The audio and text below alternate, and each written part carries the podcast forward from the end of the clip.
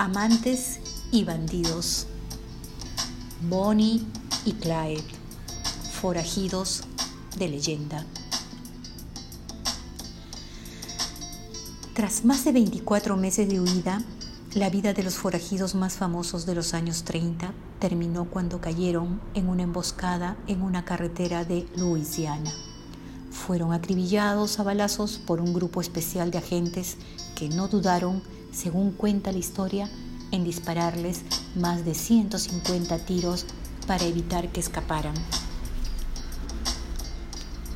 Joseph Gabaldá, National Geographic.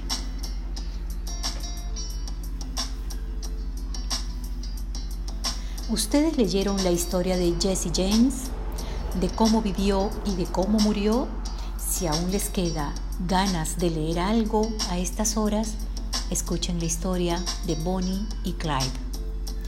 Este es un breve fragmento de un poema escrito por Bonnie Parker, quien junto a su gran amor, Clyde Barrow, se convirtieron en leyendas del crimen antes de ser abatidos por agentes de la ley en la mañana del 23 de mayo de 1934.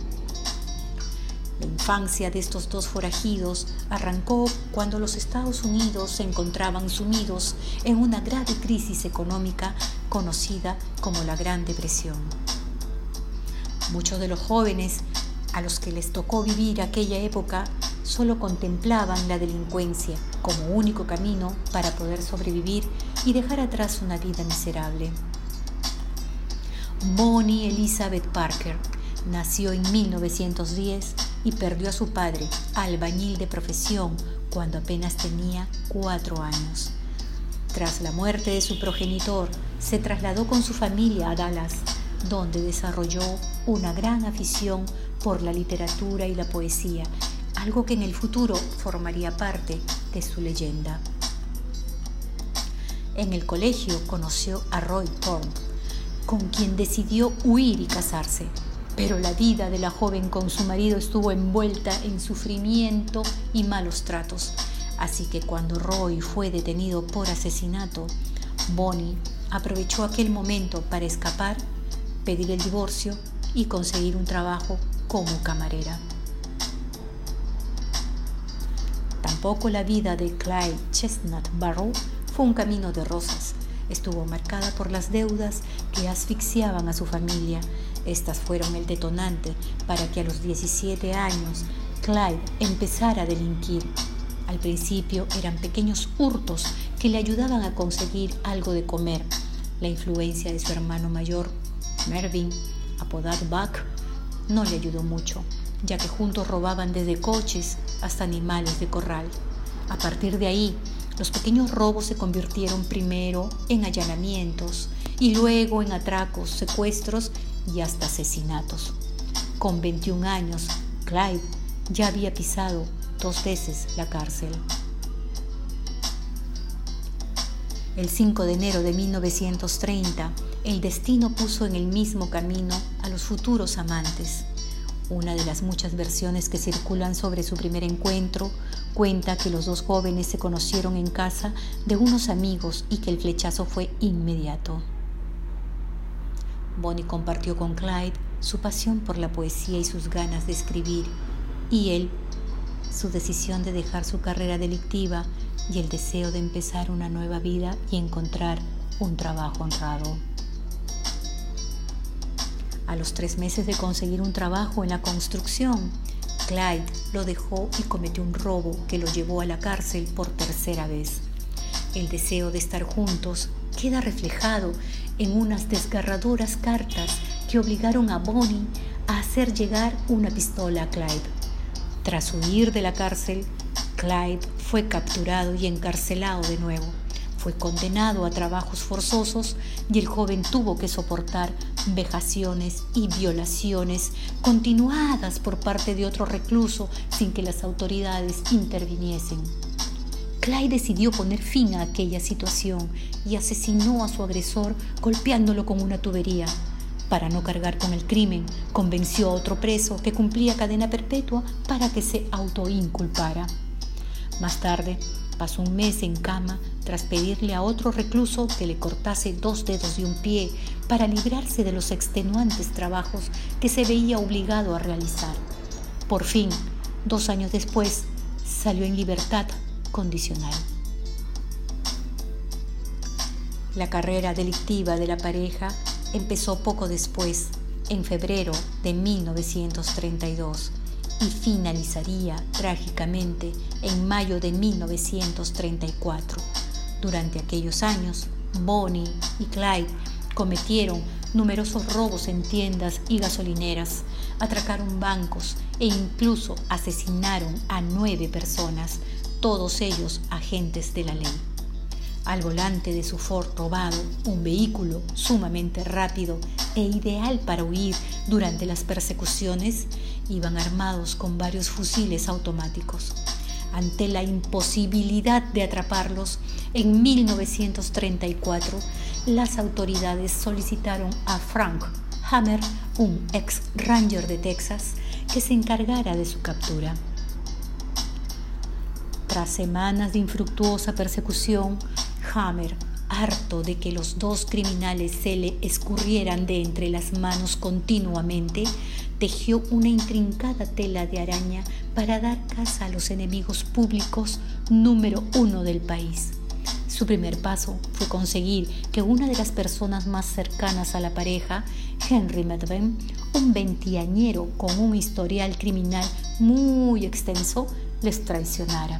Según parece, Hammer prometió al padre del delincuente el perdón de todos los crímenes cometidos por el joven en Texas, a cambio de que le llevara hasta Bonnie y Clyde.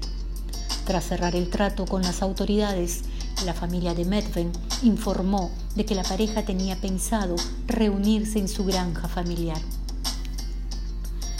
Así pues, el final de los Romeo y Julieta del crimen, como fueron bautizados por la prensa, empezó a labrarse en una carretera al norte de Luisiana, de camino a la granja de los Medven.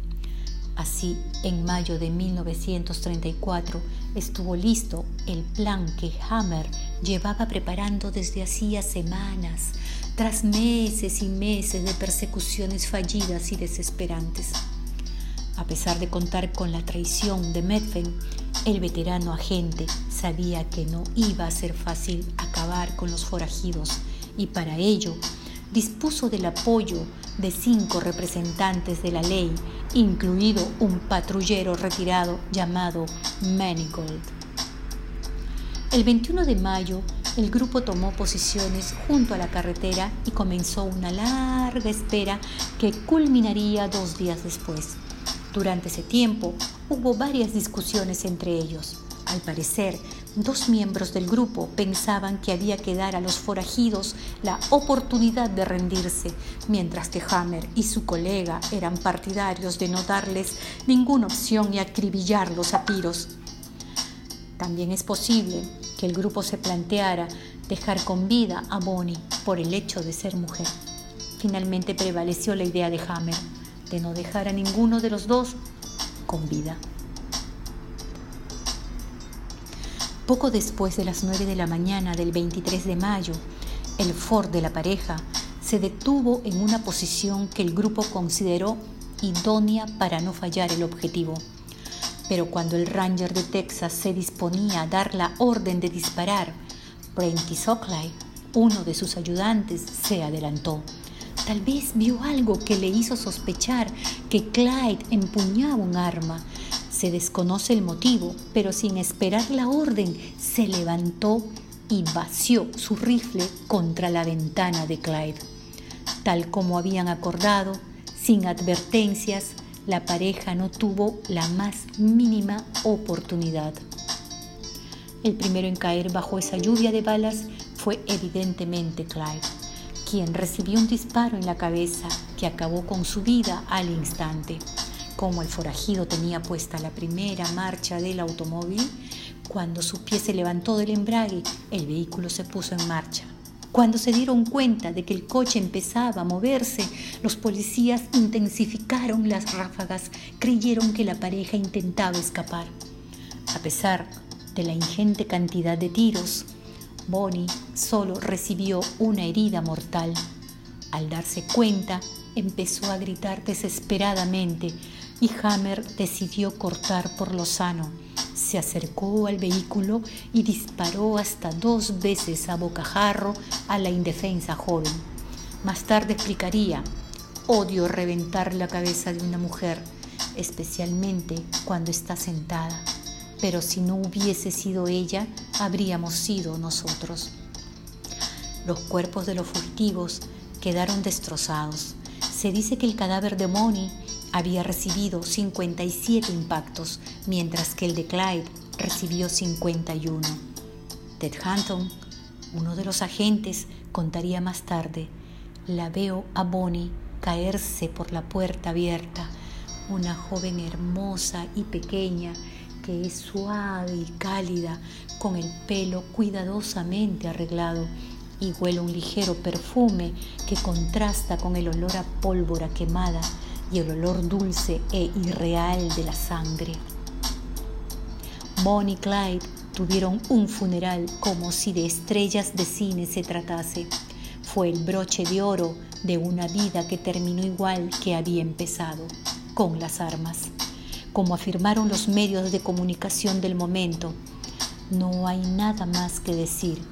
Se acabó.